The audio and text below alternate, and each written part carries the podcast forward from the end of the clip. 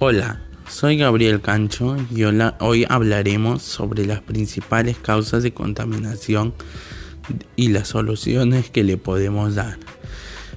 Primer punto, ¿cómo llegamos a tal punto de que el mundo esté tan contaminado?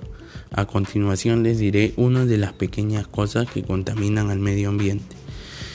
Es como la tal excesiva de árboles, la quema de combustibles fósiles, basura en el mar, entre otras cosas. La tala excesiva de árboles nos afecta a nosotros, ya que los árboles ayudan a purificar el aire que respiramos. La quema de combustibles fósiles daña la atmósfera, lo cual hace que los rayos ultravioletas sean más dañinos a la piel del ser humano. También la basura en el mar perjudica a los animales marinos como los peces que son uno de los elementos de comida de nosotros.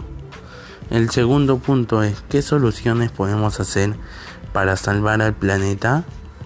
No utilizar el transporte particular, ya que bota humo y ese humo dañan la atmósfera, lo cual los rayos ultravioleta son más fuertes para la piel del ser humano.